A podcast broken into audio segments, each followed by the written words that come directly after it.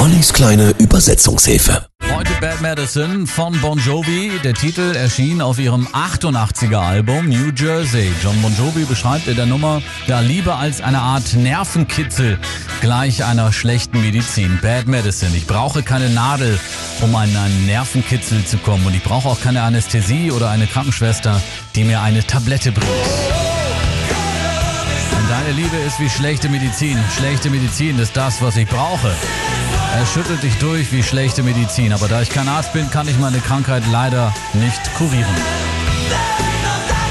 Geschrieben wurde die Nummer von John Bon Jovi, Gitarrist Richie Sambora und Produzent Desmond Child. Ich habe kein Fieber, ich bin dauerhaft krank und es braucht mehr als ein Arzt, um ein Gegenmittel zu verordnen. Ich habe viel Geld, aber das ist es nicht, was ich brauche. Ich müsste mehr als einen Schuss nehmen, um diese Substanz aus mir herauszubekommen. Bad Medicine.